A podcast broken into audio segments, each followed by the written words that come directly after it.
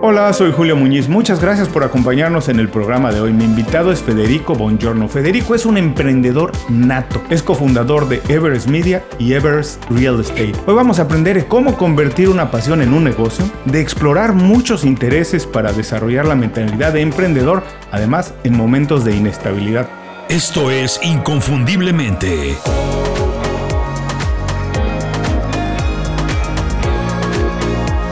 Sé extraordinario en lo que haces.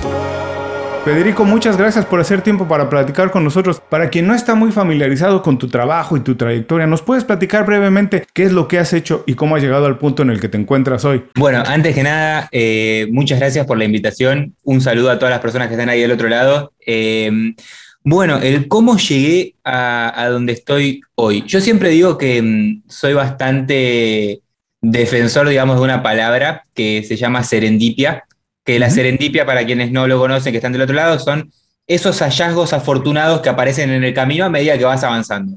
Entonces, la premisa de eso es empezar a avanzar hacia adelante con cosas y después el camino te va a ir dando diferentes eh, rutas o diferentes lugares donde puedes ir construyendo. Cuando yo empecé, empecé con un blog personal, porque yo dije, voy a conectar cosas que me gustan para poder sostenerlas en el tiempo, eh, y empecé a escribir, a mí me gustaba mucho escribir. Y el blog fue desencadenando este, que yo aprenda de marketing, porque claro, el blog per se no generaba visitas, no existía, no lo veía nadie, etc. Entonces que tengo que aprender de marketing para que más gente llegue acá. Eh, eso fue el puntapié, esa fue la primera serendipia que digo, de decir, bueno, me encontré con el marketing gracias a escribir un blog el blog empezó a hacerse conocido, empezó a crecer, este, ganó bastantes premios y demás, y terminó desencadenando en que empresas se empezaron a acercar a mí a decirme, quiero que hagas el marketing que hiciste con tu blog, pero conmigo. Y ahí fue como el puntapié de lo que hoy es Everest Media, que es una agencia de marketing digital. Entonces creo que eh, si yo te tengo que decir, cuando empecé, tenía claro que iba a tener una agencia de marketing, todo eso, no, ni un poco. Todo se fue dando a medida que fui avanzando. Por eso soy bastante eh, de decir esto de empezar con algo que te guste. Probablemente la pasión se vaya encontrando en el camino, que eso después lo vamos a hablar si querés más en detalle, eh, pero yo creo que empezar con algo que te guste y que puedas sostener en el tiempo, porque la clave de todo es la disciplina y sostenerlo en el tiempo, si no, nunca va a crecer. Este, ese fue como el puntapié de todo. Lo comentas así muy natural y te agradezco, pero todas estas circunstancias que aparecen en el camino, que parecen a veces coincidencias, yo creo que uno las provoca. No sé si te ha pasado, creo, yo no soy experto eh, en neurociencia, pero entiendo que el cerebro tiene esta capacidad de filtrar información y nos deja ver un poco lo que estamos buscando, porque nadie puede ver lo que no sabe que no que está buscando si no sabe que lo necesita, ¿no? Yo siempre pongo el ejemplo de cuando te vas a comprar un auto, un coche y dices, "Ah, voy a comprar tal" y empiezas a ver muchos de esos en la calle. O cuando alguien tiene algo en la, una mujer embarazada en la familia, empiezas a ver muchas mujeres embarazadas porque es algo que tienes. Entonces, de que sí se presentan coincidencias en el camino, puede ser, pero uno tiene que estar listo, tiene que tener la información para verlas y poder aprovecharlas. Tu mentalidad de esto, de emprender, de buscar oportunidades, ¿viene de dónde? ¿Es una cosa que aprendiste en casa? ¿Tus padres eran emprendedores? Yo no creo que sea de manera natural. Sí, creo que los, eh, como esos insights que vamos teniendo de, afuera hacen mucho a lo, a lo, que es uno. Eh, en mi familia, eh, mi mamá siempre fue independiente de tener cosas propias, etc. Y siempre fue una persona que cuando yo tenía alguna idea, alguna cosa, siempre era tipo, hacelo y después vemos, ¿me entendés? Como probar, intentar y dale para adelante, que al día de hoy sigue siendo, sigue siendo la persona, una de las personas con las que yo consulto, ¿viste? Me voy a poner a hacer esto, que cada vez a veces son cosas más grandes, etc. Y siempre es como, hacelo, mandate y, después vamos, vamos viendo cómo, cómo, se acomoda. Entonces creo que, que sí, eh, obviamente es algo que si no viene de quizás de la familia, de las cosas, se puede buscar afuera. Obviamente sí te tenés que relacionar con entornos que te generen eso, porque el entorno para mí es muy importante y no todos salimos también desde el, desde el mismo lugar, digamos. Porque, por ejemplo, eh, no es lo mismo alguien que de repente nace en una familia que tenía muchas empresas, etcétera, que sale con, un chip, digamos, de, ahí, después alguien que sale de repente abajo. Yo, por ejemplo, en mi familia vi eso de, este, de, de empezar quizás de la nada, algo chiquito, empezar a crecer y todo ese camino. Entonces es como que es importante el entorno, sí, pero después también con el tiempo puedes entender que puedes ir creando tu propio entorno y rodearte de personas que te ayuden este, y que te motiven y que sean parte de ese proceso de crecimiento. Pero sí me parece importante tener esa, como si vas a emprender y crear cosas, tener esa mentalidad de estar atento, de estar presente en el lugar y estar observando esas cosas que aparecen alrededor, este, porque siempre pueden aparecer oportunidades eh, de las cuales algunas puedes elegir y otras no, pero siempre estar atento y ser consciente de esas oportunidades que aparecen. Me gusta mucho esto que dices, que efectivamente cada quien tiene un camino distinto y si tú naciste en una casa donde toda la vida se emprendió o sus padres son dueños de negocio o algo, a lo mejor tienes ese chip. Si no lo tuvieron, si no naciste en una familia así, no estás condicionado a que no pase en tu vida. Y me gusta también esto que dices, que el entorno es muy importante, pero sobre todo que nosotros podemos crear el entorno, ¿no? Relacionarte con personas que más o menos están haciendo lo que tú visualizas que quieres hacer. Este tipo de influencias que sí decidir, que sí nosotros lo, lo podemos decidir. Yo pongo también como ejemplo esto de si hay, si, si tú no, si tú quieres bajar de peso, pero en la casa hay galletas, tarde o temprano vas a comer galletas. Si quieres bajar de peso, saca las galletas de casa, no vas a comer galletas. Si tú quieres ser emprendedor, relaciónate con emprendedores poco a poco. A lo mejor toma tiempo, pero finalmente eh, se puede hacer. Ahora, de tener una pasión, de, ser, de tener ganas de hacerlo, de, eh, a pasar a hacer un negocio, pues se dice rápido, pero me imagino que hay muchos pasos. A lo mejor para la mayoría de personas una pasión es un hobby, algo que se hace el fin de semana, ¿no? Pero para ti cosas como viajar y eso se convirtieron finalmente en un negocio. ¿Cuál es lo más importante? Ese link que a lo mejor no vemos todos, que digo que todos creemos que un hobby, que una pasión es un hobby, pero ¿qué es lo más importante para pasar de pasión a hacerlo un modo de vida? Bien, mira, yo en, ese sentido, una, persona que me ayuda a explicarlo muy bien, eh, siempre y que lo escuche me hace mucho sentido, es Gary Vaynerchuk, eh, cuando habla de estas cosas, porque le habla mucho también a, a las nuevas generaciones. Yo tengo 27 años este, empecé a crear cosas a los 17 y era algo que siempre dices, no creas que vas a tener como solucionada tu pasión y tu misión de vida a los 20 y pico de años, o sea, es, es muy poco probable que eso suceda, pero la clave para llegar a encontrar eso es empezar a hacer cosas que te gusten, o sea, alrededor de las cosas que te gustan, capaz que no son directamente tu pasión de vida y misión final, pero son cosas que te gustan, que te van a poder eh, mantener eh, creando cosas y sostenerlas a lo largo del tiempo. Creo que la, gran clave para encontrar eso que realmente te apasiona es empezar a crear cosas alrededor de esos puntos que te gustan. Si te gustan, no sé, las artes marciales y te gustaría enseñar sobre ese tema, bueno, empezá a crear alrededor de eso. Después probablemente esos caminos aparezcan y te vayas conectando y entendiendo cada vez mejor. Y sobre todo, este, cuando estás en esa búsqueda es probar varias cosas de esas que te gustan. Decir, bueno, empiezo, a, me armo un blog y después del blog también armo un podcast y del podcast empiezo a grabar videos en YouTube y capaz que en un año, no, los videos en YouTube la verdad que no me gustan tanto, los dejo hacer, pero el podcast me encantó y sigo profundizando en el mundo del podcast. ¿Qué más se puede hacer en este mundo? Yo creo que es ir probando muchas cosas e ir de a poco tomando decisiones para entender qué cosas de todas esas son las que más sentido te hacen y más te gustaría sostener en el tiempo. Ahora fíjate, es curioso, que bueno que mencionas esto porque yo durante muchos años trabajé en Corporate America, en el mundo corporativo, en las grandes compañías, y tengo muchos amigos que continúan trabajando ahí. Fueron a la universidad, estudiaron una carrera, se especializaron, son expertos en lo que hacen y a lo mejor se van a retirar dentro de cuatro o cinco años y se ven muy limitados porque solamente saben hacer una cosa y lo han hecho durante muchos años. Curiosamente, cuando uno va a estudiar a la universidad es supuestamente para tener opciones. Curiosamente, parece ser que en este nuevo mundo en que vivimos te limita las opciones. Porque a lo mejor te retiras a los 60, 65 años, tienes todavía 30 años de vida y no sabes hacer más que una cosa. Esto que me dices de explorar intereses puede también parecer para muchas personas un juego. A mí me encanta la idea, ¿eh? porque por ejemplo soy fanático de Leonardo da Vinci. Era un tipo que exploraba, finalmente hacía un poco de todo. Era más o menos bueno en todo y muy bueno en un par de cosas, pero sabía de muchas disciplinas y muchas disciplinas nutrían a su verdadera pasión. ¿Tú cómo lo ves? ¿Es algo en un mundo en el que estamos viviendo ahora donde se permite, se vale tener varios intereses, explorarlos e intentar incluso conjugarlos bajo un mismo paraguas? Sí, yo eh, siempre fui bastante en ese sentido como polímata, que, me gusta aprender y, entender muchas de las cosas.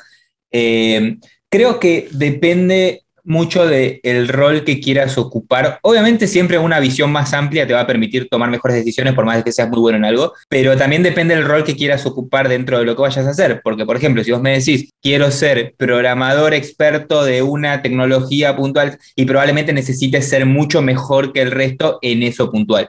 Pero si vos querés... Eh, saber mucho de eso, pero entender cómo conectarlo con otras cosas, porque hoy al final del día vivimos en un mundo demasiado conectado, todo intercede. Por ejemplo, eh, yo soy una persona que siempre le gusta mucho todo lo que tiene que ver con el desarrollo de marcas, eh, de contar historias, la parte estética de cómo se comunican las cosas, etc. y lo que yo encontré es que eso lo puedo aplicar en diferentes disciplinas, en mis negocios, en cuando voy a crear, no sé, mi podcast, y bueno, me fijo que la, la portada sea estética o me gustan, como que todas las cosas están interconectadas entre sí y que quizás ser muy, muy, muy, muy bueno en una sola cosa te genera algunos sesgos que no te permite ver ese, ese mapa global. Yo soy más de, eh, y también por mi rol en los negocios y demás, eh, más de tratar de observar el mapa global y tratar de aportar desde las cosas que yo sé que soy este, mejor que el promedio, digamos, o que me gustan más y, profundicé mucho más en eso. Entonces yo trato de siempre mirar primero el mapa global y después eh, tratar de interceder con esa visión global en las cosas que yo puedo hacer mejor. Me gusta esto también que dices de que te gusta ver el mapa global y además ver el detalle de donde tú eres muy bueno, como antes decíamos o decimos, ver el bosque y el árbol, ¿no? Poder distinguir las dos cosas para ver dónde actuar. Me imagino que esta debe ser una de las habilidades principales de alguien que quiere emprender, pero de tener una pasión después a desarrollar toda esta visión de ver cuál es lo importante, dónde puedo aportar más. ¿Cuáles consideras también que son las habilidades necesarias para poder emprender? Para decir, voy a trasladar todos estos intereses, en poder hacer un negocio es tener capacidad de mando, ser líder. Hay algo que a mí me apasiona también de, las personas que empiezan sus negocios, que empezamos nuestros negocios, que es, creo que te tienen que gustar las ventas de alguna manera, porque Nadie va a vender un producto tuyo si tú primero no se lo logras vender bien, pero ¿cuáles son desde tu punto de vista esas habilidades que se requieren para poder un día tener un negocio propio de algo que te gusta mucho? Bien, yo creo que voy a separar como de habilidades blandas y técnicas. Yo creo que las habilidades técnicas se pueden aprender mucho más fácil que las habilidades blandas. Entonces, creo que, entre comillas, no es necesaria tantas habilidades técnicas para empezar un negocio porque podés ir acomodándolo o aprendiéndolas en el camino de habilidades más blandas, creo que son, o sea, importantes, por ejemplo, el liderazgo, las ventas, etcétera, son muy importantes, pero también hay que entender cómo uno puede ser bueno en eso. Y ahora te voy a dar un ejemplo que, por ejemplo, me pasó a mí. Eh, pero siempre creo que la, base de todo es eh, desarrollar la inteligencia emocional, porque cuando vos vas a emprender no tenés certezas, tipo, cero certezas tenés hacia adelante, entonces tenés que saber controlar mucho esa ansiedad, el manejo del riesgo, de todas esas cosas, tenés que aprender a, manejarlas a nivel personal, porque si te afecta mucho todo eso, es muy difícil avanzar en algo sobre lo que no tenés certeza. Entonces creo que lo que es la inteligencia emocional a nivel personal es algo que es muy importante desarrollar y que nadie nace sabiendo, sino que la vas a tener que ir aprendiendo a medida que te van saliendo mal las cosas o bien y demás, e ir controlando eso. Pero después, en cuanto, por ejemplo, este, al liderazgo y a, las ventas, yo sé que hay personas que son buenas de diferentes maneras en eso. Por ejemplo, hay personas que lideran más desde inspirar a las personas, hay otros que quizás lideran más desde la empatía, de entender a su equipo o al entorno y lideran más desde ese lado, pero no son una persona que, por ejemplo, yo lidero más desde la empatía, de entender qué le funciona bien a cada una de las partes que conforman mi equipo y cómo los puedo ayudar en eso. Y quizás, por ejemplo, mi socio, eh, si bien tiene mucha empatía, lidera mucho más de la inspiración. Es como el, foco ahí que todos dicen, wow, y como que vamos hacia ahí. Entonces creo que hay que encontrar bien cómo eh, funciona mejor uno en eso. Yo, por ejemplo, en ventas, yo siempre me, río porque con mi socio somos muy parecidos en la forma de ser, pero no en la forma de trabajar. ¿sí? Él, por ejemplo, en ventas es muy comercial, le sale muy fácil, muy natural, este, y es muy bueno. Y yo quizás era una persona mucho más introvertida, hace un par de años no me salía. Entonces yo dije, bueno, ¿cómo, cómo puedo hacer para vender si no soy tan extrovertido, tan que me sale así natural? Y dije, bueno, voy a armarme un ecosistema de cosas que la gente pueda ver que sienta valor en eso. Por ejemplo, en esto que te decía, desde la estética de mi página web, desde la claridad en el mensaje, en cómo lo daba, de que se sienta la calidad en eso. Entonces yo, desde lo escrito, era muy bueno logrando ventas, porque la gente cuando llegaba a la experiencia de mi página y todas esas cosas, sentía que todo fluía, que todo funcionaba bien, sentía la calidad, etc. Entonces me armaba de, mi, de mis herramientas y mis armas para poder lograr mejores ventas. Pero sí creo que es importante. Vos cuando empezás un, cualquier negocio, para mí tenés que enfocarte en ventas y en producto. Si, si tenés un mal producto, por más que le pongas todo el marketing alrededor, no va a funcionar. Si eh, si no sabes vender, por más que tengas el mejor producto del mundo, si no llega nadie, tampoco va a funcionar. Entonces creo que al principio es producto y ventas, la base de todo. Hablaste de la, de la relación con tu socio y me decías que tú eres más introvertido, no te gusta vender y él se le da de manera muy natural. Y recuerdo mucho también la, la pareja que formaban Steve Jobs con Steve Wozniak, que Jobs decía, yo no sé, yo no soy el gran desarrollador de tecnología, de software, entiendo, soy más creativo y soy más de ventas y más de marketing y dejaba que Steve Wozniak hiciera toda la parte técnica y asumía sus debilidades, Steve Jobs, pero no lo limitó. Decía más bien como tú, me nutro de alguien que cubra esa parte y hacemos un buen equipo. Y esto me lleva a preguntarte, sé que uno de los problemas más grandes de todas las compañías, no solo en Latinoamérica, en el mundo, es la selección de socios y que muchas compañías terminan, rompen a los próximos cuatro o cinco años porque la sociedad no funcionó, porque no se llevaron bien. ¿Cómo puede hacer alguien para escoger un buen socio? ¿Quién es el socio adecuado? Porque también de manera natural alguien dice siempre, voy a empezar un negocio y buscas un socio, pero ¿cómo se hace para encontrar el socio adecuado? Bien, bueno, nosotros en ese sentido eh, quizás somos diferentes a las modalidades tradicionales, tradicionales de tipo de grandes corporaciones. Nosotros somos más desde, crecemos desde el orgánico, digamos, entonces somos muy de observar a las personas, tanto a las personas que trabajan con nosotros, a las sociedades que vamos a generar. Y en eso, como te decía al principio, con mi socio eh, actual nos conocimos por un evento en común y demás, por una persona en común, eh, pero conectamos mucho desde el estilo de vida, desde las formas, desde los valores fundamentales, desde un montón de cosas en la manera de ver el cómo crear negocios. Por ejemplo, ninguno de los dos empezó pensando diciendo yo quiero tener, por ejemplo, este, una, una empresa que reciba inversiones externas y hacer un exit, etc. No, los dos queríamos construir negocios que crezcan de abajo a largo plazo, que puedan ser negocios grandes. Entonces, esa visión en común este, creo que es fundamental, porque muchas veces yo creo que los motivos por los que fallan estas sociedades son que se llevan muy bien trabajando, pero tienen visiones de vida diferentes. Si, por ejemplo, esto que, hablábamos ahí off the record un poco, si mi socio me hubiera dicho, yo quiero tener una oficina en el medio del microcentro de Buenos Aires, y, yo quería tener todo lo contrario en mi estilo de vida, y probablemente en algún momento iba a haber fricción o desconexión en la visión del negocio. Entonces, una manera puede ser eso, capaz que trabajando nos llevamos muy bien, pero en la visión de vida o la visión de futuro estaba muy desconectada. Y la otra es a la inversa, capaz que no, teníamos eh, una, visión en común eh, a nivel personal, a nivel estilo de vida y demás, pero a la hora de trabajar los dos, eh, no sé, o hacíamos lo mismo, o no teníamos maneras de trabajar iguales, o no queríamos lo mismo para el negocio, entonces ahí iba a generarse fricción y desconexión. Entonces yo creo que la clave es primero, sí tener las visiones personales conectadas a futuro de lo que quiere cada uno a nivel personal y a nivel negocio. Y después entender si en lo laboral también generas esa conexión o ese yin y yang, digamos, que, que pueda hacer que todo funcione mejor.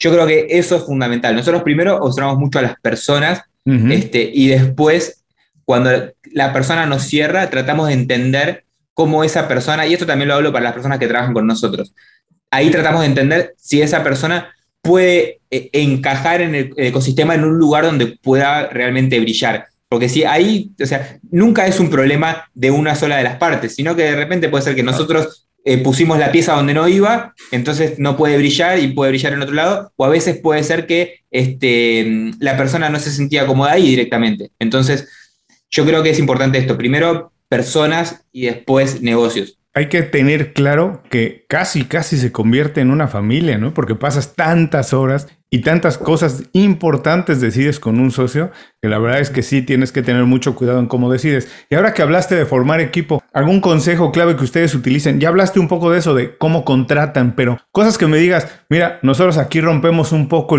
la regla, intentamos contratar de esta manera, buscamos de esta persona, a lo mejor hasta preguntas claves. Eh, trampitas que les pongas a las personas. ¿Nos puedes dar algunas ideas, consejos de cómo contratan ustedes en Everest? Tengo una, respuesta que, está buena porque es como lo, uno de mis mejores amigos de toda la vida.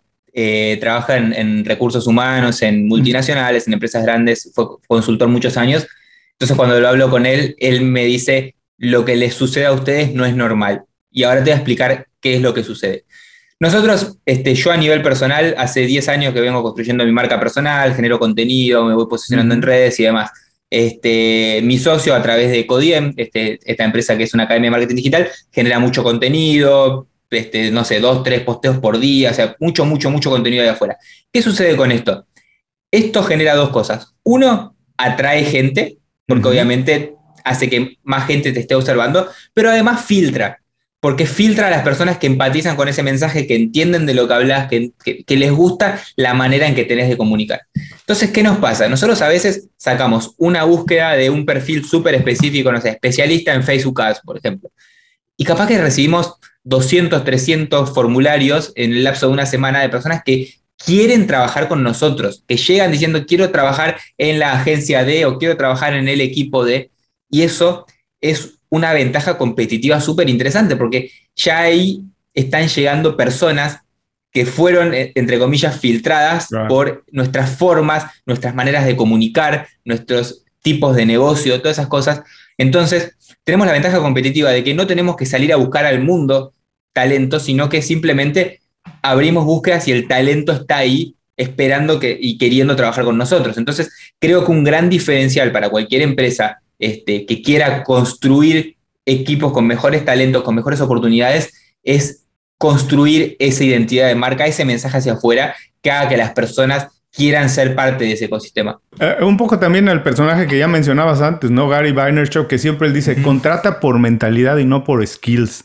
Los skills finalmente se pueden desarrollar. Pero hoy, esto también me interesó mucho. Si puedes profundizar un poquito más en esto. Amigos míos con los que estudiamos o conocidos, familiares, en fin, que estudian una carrera y después salen a buscar trabajo y casi, casi donde lo encuentren. Eh, yo no voy a decir que a mí, que yo lo planeé, pero sí me pasó en la vida que trabajé en compañías que quise haber trabajado.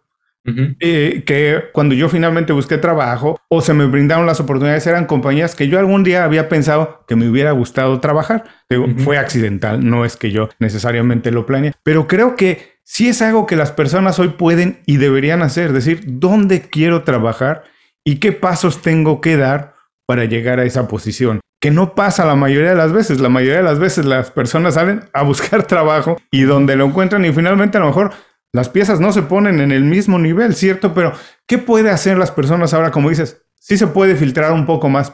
Ya nos hablaste desde el punto de vista de Everest, pero desde el punto de vista de las personas que están buscando trabajo, ¿qué deberían hacer? Yo lo que, lo que siempre recomiendo, o sea, varias cosas. Uno, y esto conectando también con lo que te contaba de, mi amigo que trabaja en recursos humanos, eh, por ejemplo, ahora las empresas, sobre todo también las grandes corporaciones, están eh, teniendo muy en cuenta las marcas personales. ¿Sí? Porque una persona que construye una marca personal es un activo para la empresa. Porque si trabaja para la empresa y encima comunica en su marca personal lo que aprende, está generando imagen de marca también para la empresa. Entonces, creo que por un lado es empezar a construir esa marca personal, empezar, porque también es una buena herramienta para que el empleador vaya y observe qué es lo que tenés para ofrecer, mucho mejor. O sea, si nosotros, nosotros dos estuviéramos compitiendo por el mismo puesto de trabajo, con los mismos skills, con la experiencia muy similar, pero vos tenés una marca personal y yo no la tengo, probablemente vos estés por encima mío. ¿Sí? Porque tengo un lugar donde, tienen un lugar donde ir a ver lo que vos tenés para ofrecer a nivel profesional. Entonces, yo creo que la construcción de marca personal es un skill muy, muy, muy interesante hoy en día para diferenciarse. Y en segunda instancia, en esto de decir, bueno, ¿cómo salgo a buscar en esas empresas? Yo creo que la clave es meterte dentro del ecosistema de esas empresas. Si tienen una academia donde enseñan y anda a estudiar ahí, si tienen este, un evento y anda al evento y, y aprende en el evento, porque eso, lo que buscan las empresas, sobre todo cuando hoy muchas empresas tienen sus propias eh, academias donde enseñan, este, por ejemplo, habilidades técnicas de lo que ellos buscan después para contratar. Entonces, qué mejor que aprender en el lugar donde ellos enseñan, porque después probablemente vayan a buscar en ese lugar cuando necesiten talento. Entonces creo que la clave es meterse dentro del ecosistema de estas empresas todo lo posible, interactuar con la mayor cantidad de personas posibles dentro de la empresa, porque cuando salga una búsqueda, probablemente te tengan ahí como referencia o te hayan visto dando vueltas por ese ecosistema y cuando te vean en esa búsqueda van a decir, ah, mira, esta persona la vi en el evento, estuvo, se capacitó acá, es miembro de tal cosa. Yo creo que esas dos habilidades, tipo construir una marca personal donde hables de ese tema que te interesa y la segunda, meterte a fondo en el ecosistema de las marcas donde te gustaría trabajar. Me gusta mucho de este momento que vivimos eso, que quien está buscando un trabajo o cómo colaborar tiene la oportunidad de dirigir un poco más los pasos, ¿no? De decir hacia dónde quiero ir, estas compañías me gustan, porque así no se trata nada más de que me gusta esa compañía, también quién forma ese equipo. Y yo creo que las personas más capacitadas quieren colaborar en los mejores equipos, en las mejores compañías y en los mejores equipos, trabajar específicamente con tal persona, tal creativo en una agencia de publicidad publicidad, quiero llegar ahí, o con tal vendedor en tal marca, quiero llegar ahí. Creo que se puede. Y me gusta también de este momento que vivimos la importancia de colaborar. Hoy en día, bueno, puedes trabajar con personas en otra parte del mundo, en fin. Puedes profundizar también, hablar un poco de esto de hoy, el paradigma en el que vivimos. ¿Qué importante se ha hecho colaborar? Bien, sobre, sobre este tema es interesante porque también es como para las empresas se volvió mucho, también mucho más competitivo, porque ahora ya no competís contra las empresas de tu radio geográfico donde todos contratan a las personas que están cerca. Ahora cualquier empresa puede contratar a cualquier persona de cualquier parte del mundo. Entonces ya esa, eso no es un diferencial, sino que tenés que buscar otros diferenciales. Pero pensando en esto, también lo que permite es que para una empresa su ventaja es que la contratación de talento no depende de la cercanía geográfica. Entonces, nosotros, por ejemplo, eh, casi todo nuestro equipo, por un tema, y ahí también tenés que entender el cómo construir cultura, cómo, este, qué personas conectan más entre sí, también a, niveles, por ejemplo, este, de estructura financiera, de cómo lo estructurás, hay como muchas variables a tener en cuenta, pero hoy en día, por ejemplo, nuestro equipo casi todo está basado en Argentina y en Uruguay, eh, pero dentro de Argentina hay desde las provincias del más al norte de Argentina hasta las provincias del más del sur de Argentina, donde hay personas que nunca se vieron en persona entre sí, hay personas que yo no conozco en persona, eh, pero que nos llevamos muy bien porque entendimos que esto que nos pasaba se filtró tanto viendo nuestro contenido, siendo parte de nuestro ecosistema, este, conocen nuestras maneras, etc. Entonces es como que ya entran a trabajar sabiendo el cómo somos de punta a punta. Entonces creo que entendiendo esto, las marcas lo que tienen que lograr es eh, y, vuelvo a lo mismo, puede ser repetitivo, pero vuelvo un poco a lo mismo, a decir, ¿cómo hago para que mi mensaje hacia afuera sea lo suficientemente claro como para cuando yo salgo a buscar talento, ese talento entienda de punta a punta cómo trabajo? Porque como no nos vamos a ver en persona, como yo no le puedo transmitir, este, bueno, me siento al lado tuyo durante una semana y te explico la cultura de nuestra empresa, necesito que llegue conociendo lo más posible sobre mí.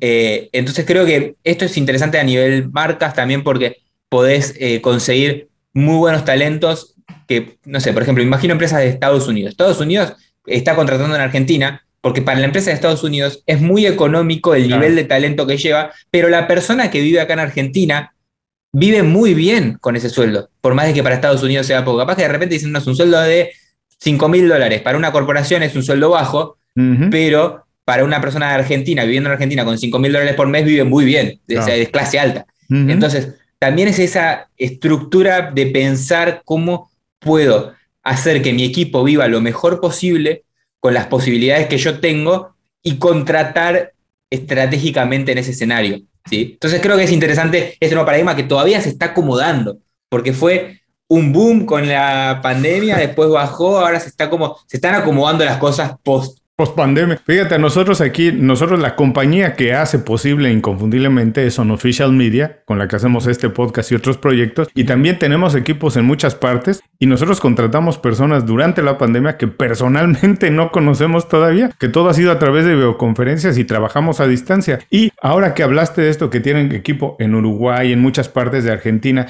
Tú también por, eh, por el trabajo y por la pasión de, de, viajar, entiendo que has trabajado desde muchas partes del mundo. Hoy hay muchos lugares comunes que se dicen, ¿no? Desde la reinvención y el trabajo remoto. A mí me causa no risa, pero me causa inquietud que las personas creen que el trabajo remoto significa me llevo el ordenador, me llevo la computadora a casa, trabajo desde Starbucks. Y creo que no es nada más eso, porque creo que implica mucho más. Pero tú sí lo has hecho desde países de Europa, eh, eh, desde Asia. ¿Qué se necesita para tener esa mentalidad de trabajar remoto? Entender que el trabajo remoto no es nada más me llevo las cosas a casa, sino ¿qué se necesita? ¿Qué pasos hay? ¿Cómo, cómo podemos y debemos entender el trabajo remoto? Sí, mira, eh, te lo voy a separar en dos. Uno desde el lado de me lo llevo a casa y otro desde viajando. Viajando, por ejemplo, hay que entender que no son vacaciones, es trabajo remoto, es mantener tu rutina en otro lugar. ¿sí? Entonces, hay que entender si, por ejemplo, yo cuando estuve eh, en India, que por suerte ya tenía equipo, ya tenía un montón de cosas, yo sabía que en India había lugares donde no iba a tener conexión a internet, había este, casi 12 horas de diferencia cuando yo estaba de noche, ellos estaban de día, entonces había como muchas diferencias. Entonces, ¿qué hice? Traté de llevarme la mayor cantidad de trabajo asíncrono, digamos, o sea, que no sea necesario que yo esté al mismo tiempo que ellos y que yo pueda resolver cosas que en el horario que yo estaba despierto para que ellos les quede ya hecho y demás. Entonces fue una manera de organizarme lo mejor posible para sostener esa rutina en otro lugar. Este, y cuando no tenía internet, dejar las cosas preparadas para que eso suceda, además. Entonces creo que eso es un gran diferencial, entender que no son vacaciones, sino que es sostener la rutina de trabajo, pero en otro lugar y tratar de lograr horarios en común donde puedas interactuar con el equipo, tratar de ordenar lo mejor posible eso. En cuanto a trabajo remoto, decir, bueno, yo por ejemplo ahora estoy en mi casa, trabajo remoto, es muy similar, es tratar de establecer normas de horarios en común, evitar, creo que una de las claves es evitar los desencuentros, porque como no estamos uno al lado del otro, yo no puedo saber si vos estás en la oficina o no estás en la oficina, si estás trabajando o no estás trabajando. Entonces hay que ah, tener claridad sobre los tiempos, decir, bueno, el horario común es de, no sé, de 9 a 18 horas en promedio, estemos conectados, estemos para responder. Si alguno tiene algo que hacer en ese horario y se tiene que ir, nosotros somos flexibles, este, sí, perfecto, pero avisar a los demás que no vas a estar en ese horario, porque, no sé, tenés que rendir eh, materias de la universidad, porque tenés que hacer diferentes cosas. Listo, perfecto, organicémonos y que esté clara la comunicación. Creo que la base de todo es la comunicación. Si no hay comunicación clara, es muy difícil trabajar remoto porque nadie va a saber qué está haciendo el otro, si le puedo pedir algo, si no le puedo pedir, si todas esas cosas. Creo que eso es la base. Y algo de lo que se abusó durante la pandemia son las videollamadas. Este, si una videollamada puede ser un mail, que sea un mail y no una videollamada. Eso también me parece importante. Sí, yo siempre también comento que con amigos, familiares, pasar de la, de la llamada de voz al mensaje de texto, al WhatsApp, tomó un tiempo. Pero del WhatsApp al Zoom fue rapidísimo. En la pandemia todo el mundo lo hizo y después, como dice, se abusaba para cosas que no, que no es necesario hacer una videollamada. Se pedía una videollamada cuando podría ser una llamada de voz o un mensaje de texto o un, o un email. Ahora que mencionaste esto de trabajar desde India, de estar trabajando ahí, y hablaste también un poco antes de la cultura que ustedes tienen para trabajar en Everest, de todos los viajes que has hecho y trabajando a distancia, ¿qué cosas has visto de otras culturas? De otras eh, rutinas, de otras maneras de ver la vida y el trabajo, ¿qué has podido adaptar, que lo has traído para ti o para la compañía? ¿Y qué otras cosas confirmaste de lo que pensabas que decías, esto así lo debemos hacer, esto no lo debemos cambiar? Yo creo que mm, más que habilidades o cosas técnicas, por ejemplo, una, si vamos a cosas técnicas, me pasó mucho en, Europa o en Estados Unidos que decís, era mucho más fácil estar conectado, porque a veces de repente en Latinoamérica tenemos estos problemas de conexión o de mala señal o lo que sea, y ahí te das cuenta cómo, no sé, estás en, Europa en un tren, en la mitad del tren, con un wifi increíble, trabajando desde ahí, vos decís, claro, con estas herramientas a veces es mucho más fácil. Pero entendiendo eso, decir, bueno, ¿cómo puedo mejorar lo, que tengo yo? Yo creo que ahí pienso más de eh, maneras de, o de esquemas mentales de cómo pensar las cosas. Por ejemplo, eh, esto que sucede en Europa, que en Europa son mucho más cercanos los recorridos entre países y demás, entonces es como la famosa Unión Europea, está todo como mucho más conectado y es mucho más fácil hacer negocios entre países y todo ese tipo de cosas. Que quizás en Latinoamérica son distancias mucho más grandes este, y a veces es más difícil esa conexión y que a veces cada uno tiene su cultura muy específica y es como que no, no sé si comprar, por ejemplo pasa también con Brasil, Brasil es un mercado muy cerrado por diferencia de idioma además y está muy cerca de todos nosotros, digamos. Entonces, creo que eh, es interesante cómo otros países conectan mucho entre sí. Después también hay, otras cosas que me parecieron interesantes que ahora en esto que vemos, que lamentablemente, por ejemplo, en Argentina, que hay mucha devaluación de la moneda y demás, cómo se vuelve competitivo un país a nivel tecnología, eh, exportando tecnología, como pasó con India, por ejemplo, este, que India también tiene sus cosas de que son tantas personas que también compiten mucho por precio y se hace medio, medio una competencia salvaje, pero me pareció interesante cómo se volvieron potencia mundial a nivel exportar tecnología, porque entendían que ellos podían aprender sobre eso y se vuelven potencia a partir de eso y se generan mucho, eh, mucha economía a partir de eso.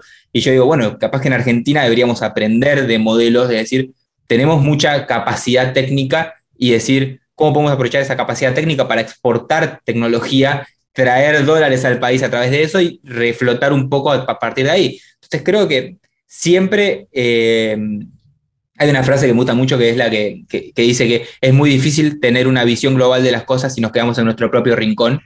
Eh, y creo que esto de salir y observar te permite entender qué están haciendo otros que puede estar bueno o interesante para aplicar a nivel, a nivel global. Y por ejemplo, esto del trabajo remoto, yo no, claramente no lo inventé. Nosotros estamos desde el 2011 trabajando remoto, creando cosas en Internet, eh, que en ese momento era en habla hispana no tan común en 2011 pero en, habla en países angloparlantes, etcétera, era bastante más común. De hecho, me inspiré mucho en la empresa Basecamp, eh, que eran una agencia de, sitios web, después se convirtió en Basecamp, y siempre tuvieron equipo remoto, escribieron el libro remoto, y fue como una inspiración y puntapié. Entonces, siempre me parece importante estar observando afuera qué está avanzando más rápido que lo que nosotros tenemos para entender cómo lo podemos agarrar y, adaptarlo a nuestro ecosistema. Lo que yo veo que ustedes hacen, me, me dirás si estoy correcto, los ubico mucho en, en, lo que hoy se conoce como The Passion Economy y The Creators Economy, que son trabajar a partir de cosas que nos gustan, inspirarnos, crear un negocio y también a partir de crear contenido y de crear cosas de que nosotros nos gustan que a lo mejor nosotros utilizáramos. Si ustedes se ubican más o menos así y me parece que es un paradigma que estamos viviendo todos hoy en día, empieza cada vez a hacerse más global y más popular. ¿Nos puedes dar dos o tres pequeñas ideas, consejos para quien nos escucha decir, ojo, estas tendencias son importantes en el mundo. Si no estás emprendiendo ahora, pero piensas que en los próximos años vas a emprender, o si ya estás un poco inquieto que quieres hacer algo por tu cuenta, son tres o tres tendencias importantes que deberíamos tener en el radar para cuando empieces a hacer tu propio proyecto. Yo creo que hay, hay dos, o sea, te voy a dar dos principales, pero con mucha profundidad porque me gustan y, me gustan mucho. Una, que un poco lo venimos hablando, es que podés crear local pero pensar global. Esto es decir, bueno, empiezo pequeño, pero desde mi casa eh, en Argentina, desde mi casa en Santiago de Chile, desde mi casa donde sea, puedo venderle a cualquier país del mundo, puedo vender lo que sea. Entonces, este, obviamente entendiendo las diferencias culturales y demás, pero podés, o sea, se puede tener clientes en cualquier lado. Entonces creo que eso es una de las bases. No, no pienses solo local, sino que ya abrite y empecé a pensar a todos lados y empecé a construir desde ahí. Y la segunda, que es una, una, tendencia más tecnológica, hay que estar muy atentos, eh, y, ahora te, voy a hacer un paréntesis y te voy a explicar por qué. Hay que estar muy atentos al mundo de los NFTs, de los NFTs, porque todavía está como creciendo demasiado a nivel eh, comunicación, a nivel prensa, etcétera, está explotando por todos lados, pero después se va a depurar un poco de eso y va a quedar la tecnología. Y a mí la tecnología, lo que se está construyendo con la tecnología me parece increíble porque podés literalmente crear lo que quieras dentro de eso. Para los que no saben lo que es un NFT, es, eh, son criptoactivos, digamos, activos digitales que están eh, basados en la blockchain. Les, invito a, a, investigar un poco el tema, pero la, la gran clave para ahí está en los contratos inteligentes donde vos a ese activo le puedes dar una serie de características que sucedan cuando la persona compra ese activo. Por ejemplo, te da dos ejemplos claros. El US Open, que ahora está dándose en este momento, lanzó sus NFTs donde si vos comprabas el NFT tenías acceso obviamente al, evento, era como una entrada para el evento, pero además podías ir a jugar en las canchas del US Open 30 minutos, podías sacarte fotos con los trofeos, podías, te daba acceso a un montón de cosas en ese contrato inteligente que eran como si fuera una entrada VIP, donde además Después de todo eso, te quedaba el activo del NFT, que puede ser una, como una tarjeta coleccionable que la puedes revender en el mercado y demás. Y después, por otro lado, por ejemplo, en una economía más tradicional, Gary Vaynerchuk ahora está abriendo un restaurante en Nueva York, este, donde para vos acceder a la membresía del restaurante tenés que comprar un NFT. Solo pueden acceder las personas que compran eso donde eso te permite ir a comer al lugar tantas veces y cuando ya te cansas y no quieres ir más o querés cambiarla por otro, puedes cambiarla por otro de otro restaurante o puedes venderla en el mercado al valor que le ponga la gente. Y está creciendo mucho. De hecho, Gary Vee fue uno de los grandes impulsores de todo esto, este, que creó VeeFriends, que en BeFriends vos con cada, eh, puso a la venta 10.000, más o menos 10.250 creo que eran, NFTs, donde cada uno tenía una característica en específico. ¿sí? Vos podías comprar uno que incluía, no sé, ir a jugar un partido de tenis con él, otro ir a ver un partido de la NBA en su palco con él. Entonces, cada uno tenía su valor.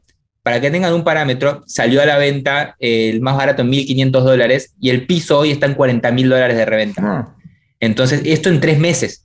O sea, imagínense el crecimiento exponencial que tiene. Y de hecho, para cerrar, y el último detallecito, sacó ahora a la venta, y esto fue una jugada maestra para mí, sacó a la venta, ya los NFTs anteriores de Difference se agotaron todos.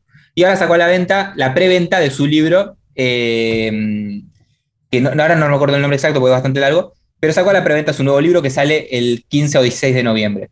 Entonces, él lo que dijo fue, para todas las personas que se quedaron afuera de Difference pero les gustaría entrar en este mundo, a cada persona que compre 12 libros, porque el libro se llama 12 algo, este, para la persona que compre 12 libros, el día que salga a la venta, le voy a mandar también un token de regalo este, a su billetera. Entonces, ¿qué pasó? Yo, por ejemplo, yo compré. Yo compré 12 libros, que después voy a ver cómo los traigo a Argentina, pero mi socio también se metió como... Se empezaron a comprar de a 12, 12, 12, 12, 12, 12, 12. Entonces se convirtió su libro en bestseller en un par de horas, número uno en todo Amazon, gracias a esta estrategia de NFT. Entonces creo que es una tecnología que se viene, que es muy interesante, que hay que entenderla. Primero es entenderla y después ver cómo la podemos aplicar a proyectos tradicionales o nuestros.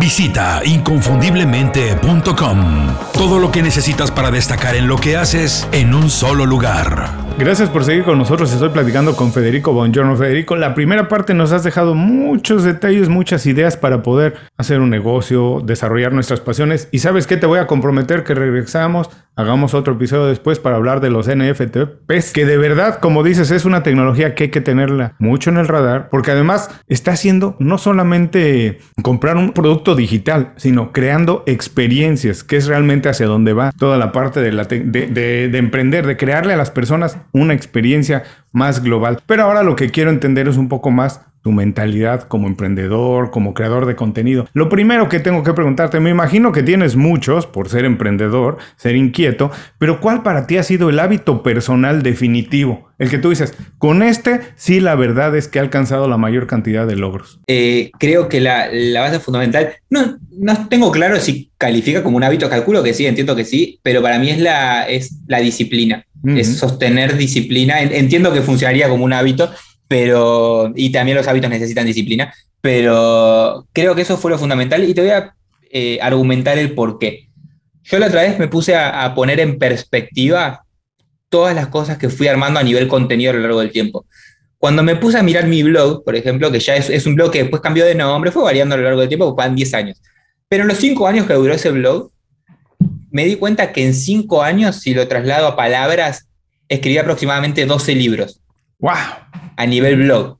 Entonces, si yo digo, claro, escribía casi todos los días, en promedio 500 palabras, este, a veces 1000, etc. Entonces lo saco un promedio y dije, claro, eso fue, el crecimiento no fue casualidad, fue sostener eso en el tiempo y hacerlo de forma consecuente.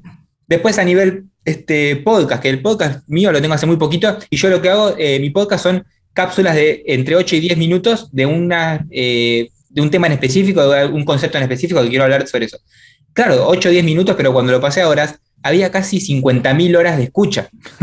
claro. Entonces dijo, claro, es, poner en perspectiva, pero la única manera de poder construir eso es esa disciplina. Eso, yo siempre digo, como me dicen, ¿cómo tenés tantos seguidores en Instagram que son más de 100.000? Y yo digo, hace 10 años todos los días genero algún tipo de contenido. ¿Mm? Es simplemente arrastre. Es cantidad de gente que es como una bola de nieve, que primero es una, algo chiquitito, después se agranda, se agranda, se agranda, se agranda, se agranda, y si lo sostenés durante 10 años, eh, es, es, muy probable que haya gente del otro lado y que tengas ese éxito. Entonces creo que para mí es, eh, primero, pensar a largo plazo, eh, pensamiento es a largo plazo, paciencia y disciplina de sostenerlo en el tiempo. Vayas a, hacer lo que, lo que quieras hacer, no importa. Y eso aplica a todo. Si querés ir, ir al gimnasio y bajar de peso, y bueno, lo vas a tener que sostener en el tiempo. ¿Querés crear un negocio? Lo vas a tener que sostener en el tiempo. Este, y para cerrar un detallecito, un ejemplo que me gusta y que es muy claro es eh, que yo siempre observo eh, en la naturaleza cómo suceden las cosas, y cualquier árbol, si vemos, los árboles generalmente los más grandes de todos suelen tener las raíces más amplias porque si fuera el más grande de todo, pero no tuviera las raíces, probablemente en el primer viento se cae. Entonces, para mí es tipo, empezar construyendo de abajo, armar esa, bien esas raíces, sostenerlo en el tiempo y darle años para que crezca. No, y, como dices, funciona para absolutamente todo, incluso para las personas que como tú hacen trabajo creativo, la disciplina es importantísima. Yo me acuerdo mucho de, de este mensaje que siempre decía Pablo Picasso, que Pablo Picasso decía, es desde luego que existe la inspiración, pero te tiene que encontrar mientras estás trabajando. Hay que ir todos los días al estudio a trabajar, si no de nada sirve y nunca se aparece la inspiración. Ahora las cosas están cambiando mucho. Actualmente estás haciendo algo diferente que no habías hecho hasta hace muy poco para hacer mejor tu trabajo, algo, alguna rutina, alguna tecnología nueva, algo distinto que estés haciendo para hacer mejor el trabajo. Dos cosas te voy a nombrar. Mira, yo a veces voy, tengo como una mentalidad muy de, eh, entre comillas, caos y calma. Es como que no, no soy tan, por ejemplo, time blocking en mi agenda, sino que bloqueo eventos puntuales, por ejemplo, esta llamada, cosas así que tengo que estar presente, pero después dejo muchos espacios de, flow, de, fluir, de ir encontrando, tengo ganas de trabajar sobre esto y voy a profundizar sobre esto, teniendo en claro obviamente las prioridades, las responsabilidades y demás, pero eh, me encontré mucho mejor en esto de ir fluyendo con mi energía, con cómo me encuentro, qué trabajo puedo hacer mejor en ese momento. Eso me funcionó muy bien es muy importante para eso conocerse a uno mismo mucho, que eso me llevó mucho tiempo, probablemente hace un tiempo me tenía que obligar más a hacer cosas, este, porque todavía no me conocía tanto, pero ahora que me fui conociendo mejor en dónde funciona mejor, me fui ubicando dentro de mi empresa donde funciona mejor, eh, encontré esto. Y lo segundo, que esto es algo más técnico, eh, les recomiendo a todos eh, investigar sobre el concepto de Second Brain, tipo un segundo cerebro digital, que eh, hay una escritora que lo hace muy bien. En YouTube ahí si buscan, eh, buscan la aplicación Notion más eh, segundo cerebro, cerebro digital, que básicamente me estoy armando como un ecosistema de todas las cosas que me parecen interesantes, las empiezo a estructurar en temáticas puntuales dentro de ese segundo cerebro digital, que lo tengo armado en esta aplicación Notion, donde voy agregando todo lo que me parece interesante y argumento el por qué me pareció interesante en ese momento dentro de ese ecosistema, con ese sistema que les invito a leer, a ver en YouTube. Eh, que la verdad que me funciona muy bien porque cada tanto vuelvo y entro ahí, tengo un montón de información de cosas interesantes que digo, uy, hoy sobre qué puedo generar contenido, por ejemplo, y empiezo a ver ahí y empiezan a disparar ideas y demás. Y ahí puedes meter tanto libros, artículos, videos de YouTube, eh, frases, etcétera. Y a ver, la verdad que tener eso y si le agregas el hábito de la disciplina y lo sostenes en el tiempo, imagínate en dos, tres años la cantidad de información que puedes tener metida ahí adentro. no lo conocía Second Brain, lo voy a buscar. Nosotros en, en Unofficial utilizamos Notion, una herramienta, la verdad, buenísima, que además es muy maleable, la haces como tú quieres, pero no conocía Second Brain, la voy a, la voy a, la voy a buscar, porque como dices, eh, de repente hay tanta información que muchas veces pierdes más tiempo buscando dónde la tenías guardada. Un detallecito, eh, Second Brain es una, digamos, una metodología para meter dentro de Notion. No es algo aparte, sino que te dicen, mira, es un esquema donde puedes utilizar esto, meterlo dentro de Notion y ahí empezar a meter la información. Bueno, es ampliar tu capacidad de almacenar información, pero saber dónde está para poder después encontrarla en el momento que la necesitas. Ahora, ¿puedes recordar algún momento, una actividad, una acción, algo que has hecho que digas, mira, a partir de que hice esto, de verdad que mi carrera profesional cambió radicalmente. Ahí despegaron las ventas o pude formar la segunda compañía, pero es que hice algo específicamente. ¿Puedes recordar? ¿Hubo algo específico en algún momento que digas, esto de verdad disparó mi carrera logarítmicamente? Eh, te voy a nombrar dos momentos que están bastante conectados entre sí y son de hace mucho. El primero fue cuando tomé la decisión de decir, empiezo el blog, que fue ese comienzo, que dije, encima, ni siquiera sabía de crear webs, no, no, tenía idea de nada, registré un blogspot.com en ese momento, pero fue el puntapié de todo, ¿sí? Dije, sí, voy a arrancar acá, por más que sea algo que no sea lo más lindo de todo, de la mejor plataforma, etcétera, voy a empezar por acá. Creo que el, cuando registré ese momento, que en ese, ese momento el blog era positive, eh, viajes.blogspot.com, eh, que todavía debe existir, debe, debe estar ahí dando vueltas en, en el mundo. Eh, creo que ese fue un, un, momento de decir, me pongo en marcha. Eh, y el segundo fue cuando entendí que cuando algo nuevo aparece en el mercado, está bueno por lo menos entender esa tecnología, probarla y ver qué, sucede, que en ese momento fue cerca de 2011, 2012, empezar a hacer publicidad en Facebook para llevar gente al blog.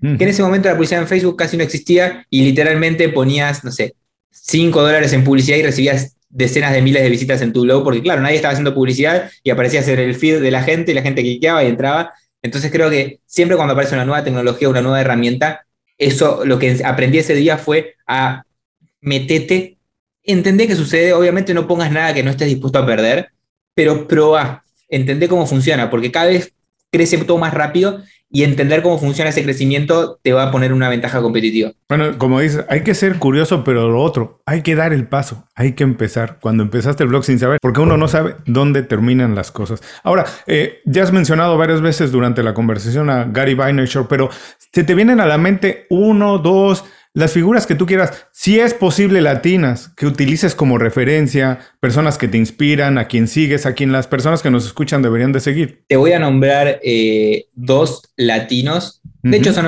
justamente son, son, argentinos, que los tengo bastante cerca, eh, que no, no son tan conocidos a nivel empresa, eh, y de hecho no deberían serlo por a lo que se dedican, pero cuando los leo, los escucho, saco y aprendo muchas cosas que uno es Hernán Casiari, que es un escritor, que él creó una editorial eh, para salir del mundo de las editoriales porque él era escritor y se da cuenta que con las editoriales no podía ganar plata a los escritores, sino ganaba la plata a las editoriales. Entonces creó un ecosistema de eh, crear cosas independientes al punto de que ahora está eh, financiando películas con gente que todos compran un bono de 100 dólares y todos son socios de la película, entonces todos ganan. Entonces me parece increíble y además es un escritor que me fascina. Nunca sabes si lo que está contando es real o es mentira cuando escribe y vos decís, es fantasía, es alucinante. Hernán Casiari. Y otro que justo, los nombro los dos juntos porque ayer vi la entrevista, una entrevista que le hizo este segundo que te voy a contar, Hernán Casiari, eh, online, que es un eh, artista que se llama, eh, a nivel artístico, se llama Soy Rada, que es era mago, después empezó a hacer música, después empezó este, a hacer este tipo como show de stand-up y crea eh, ecosistemas de shows que mezclan todo, porque él dice, yo tengo ganas de hacer lo que me divierte y construir experiencias alrededor de esas cosas que me divierten y mezcla la magia con el show de stand-up y ahora tiene una banda y toca con la banda y canta y crea canciones que mezclan todo. Me parece alucinante lo que está construyendo y ahora en Argentina es muy conocido y está haciendo giras por Latinoamérica y demás. Esos dos a nivel este, así artístico. Después sí tengo que nombrar uno que obviamente no, es eh, latino, pero siempre me gustó la filosofía de vida de Richard Branson, que obviamente muchos lo deben conocer, que tengo la fortuna de tener su autobiografía firmada por él, este, que es uno de mis tesoros ahí guardados, eh, porque siempre me gustó esto de crea cosas pero se divierte, tiene la filosofía de vida muy clara, vive en un lugar en la naturaleza, o sea, tiene como muy claras sus prioridades y le gusta crear cosas que le divierten. Creo que esas son mis referencias. Bueno, nos has dejado tres muy buenas referencias. Hernán Casiari, voy a tener que buscarlo para entrevistarlo en el programa porque me parece que lo que nos cuentas parece súper interesante y el programa se llama Inconfundible, suena como una persona inconfundible. Y soy Rada, también hay que buscarlo, a los que nos gusta la música. Hay que seguirlo. Y bueno, después de Richard Branson, yo toda mi vida he trabajado, bueno, casi toda mi vida en la industria de la música, por supuesto es un referente Richard Branson. Y hay una cosa que me gusta mucho de lo que él dice. Él dice, no hay nada peor que formar a un empleado contratarlo, formarlo y que se vaya, sí, sí hay algo peor, es no formarlo y que se quede. Dice, eso es lo más malo que te puede pasar, que te puede, que te llenes de eh, colaboradores que no tienen nada que aportar. Ahora, esta pregunta es un poco complicada, pero me gusta anticipar que es complicada para alguien como tú, porque ya estoy viendo atrás tu librero. Entonces, por favor, recomiéndanos lo que tú quieras. Puede ser un libro, un podcast, eh, una revista, un blog, lo que tú quieras, pero nada más dinos por qué las personas deberían utilizarlo como fuente de información o de inspiración. Te voy a nombrar tres recursos diferentes. O sea, en realidad son dos libros y un, eh, y un podcast. El podcast, uno que a mí me divierte mucho escucharlo, que de hecho lo tengo siempre, hace un par de años siempre lo escucho, que se llama Las promesas de Elon, que está basado como las promesas de Elon Musk, que es un podcast de tecnología, donde hablan de diferentes tecnologías, invitan a gente a hablar sobre diferentes cosas, sobre lo que se viene, sobre el futuro, desde diferentes aristas, este, desde la música. Entonces es como muy versátil y muy abierto. Entonces siempre me, pareció un podcast divertido y para escuchar ahí y tenerlo de fondo. Eh, y después te voy a decir dos libros que uno, o sea, uno sí, desde ya, como te digo, cualquier emprendedor debería leer alguna vez esta, la, biografía de Richard Branson en esto de cómo conecta el estilo de vida y, todo, todo, lo demás. que fue una de las personas, de las primeras personas en cruzar el océano en globo aerostático. O sea, tiene historias, como decís, qué locura, vivió mil vidas en una vida. Eh, entonces me, parece muy, muy interesante. Y después, eh, el otro, me voy a tomar un atrevimiento, voy a recomendarte. Primero el eh, libro Sapiens de Harari, de Animales a Dioses, que ese me parece que es fundamental para entender qué nos trajo a donde estamos hoy. y la concesión que voy a tomar es después le hace también el Homo Deus, que es como el futuro de también Harari, porque todos los libros de Harari creo que es la, la persona que más capacidad tiene de resumir millones y millones y millones de años en 500 páginas. Sí, una visión increíble. Dos de los autores eh, consentidos también de los escuchas de Inconfundiblemente. Y es muy objetivo. Eso me parece interesante. Es muy difícil ser tan objetivo en tantos temas. La capacidad de resumir ideas y de presentarlas de manera sencilla de Yuval Noah Harari es increíble. Así que, bueno, ya eh, Federico nos ha dejado buena tarea. No se preocupen si están haciendo ahora ejercicio, si están, si están caminando a su mascota y no pueden tomar nota. No se preocupen, vengan más tarde a las notas del programa y ahí les dejaremos las ligas directas, los enlaces directos a las recomendaciones de Federico. Ahora, como sabes, el programa se llama Inconfundible. Me gustaría saber qué hace a Federico Bongiorno inconfundible. Eh, y esto lo, voy a responder con lo que me dicen las personas de mi entorno, equipo demás, porque a veces es más fácil verse reflejado en lo que te dicen los demás que en lo, porque todo sucede en la interacción con los demás. Entonces creo que es más fácil hacerlo así. Y siempre me dicen que tengo una muy buena capacidad de entender muchas cosas y bajarlas a conceptos simples y resumirlos y bajarlos a tierra. Entonces creo que lo que me hace inconfundible dentro de mi ecosistema es esa capacidad de ver muchas cosas y de entenderlas y de bajarlas a, algo simple. Buenísimo. Por favor, antes de despedirnos, dinos dónde podemos saber más de tu trabajo, las compañías, dónde vemos lo que estás publicando. Perfecto. A nivel personal, mi sitio web es fedebongiorno.com, que probablemente después lo dejen ahí por escrito, y mi Instagram es arroba bongiornofede Así que por ahí pueden encontrar todos los links y cosas que se van desplegando a partir de ahí para investigar qué, más hay por, por todo este ecosistema.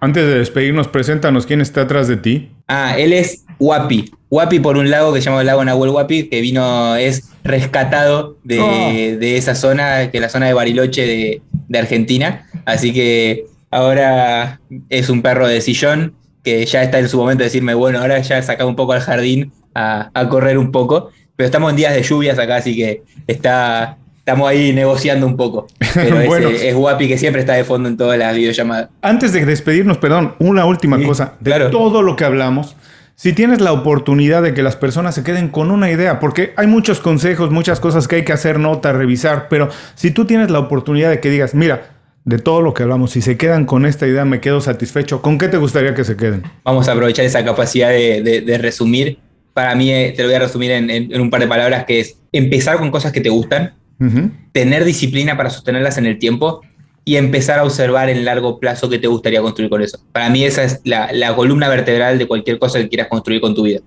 Buenísimo, pues un abrazo grande, otro para Guapi. Espero que la próxima vez sea en persona, ya sea que nos visites aquí en Miami o que yo tenga la oportunidad de ir a Buenos Aires. Tengo muchísimas ganas de una Quilmes oscura que no encuentro en ningún lugar más que cuando voy a Buenos Aires. Es deliciosa esa cerveza, así que espero que sea pronto y nos la podamos tomar. Y hablaremos de proyectos, de ideas, de lo que se nos venga en el futuro. Seguro que sí. Este, bueno, en algún momento estaré por allá, así que lo que sea primero será, será esa cerveza. Mil gracias por, por el espacio y bueno, esperemos estar conversando nuevamente muy pronto. Y a todos los que nos escuchan, con esto terminamos la entrevista con Federico Bongiorno. Les recuerdo que todas sus ideas, consejos y recomendaciones las pueden encontrar en las notas de este programa.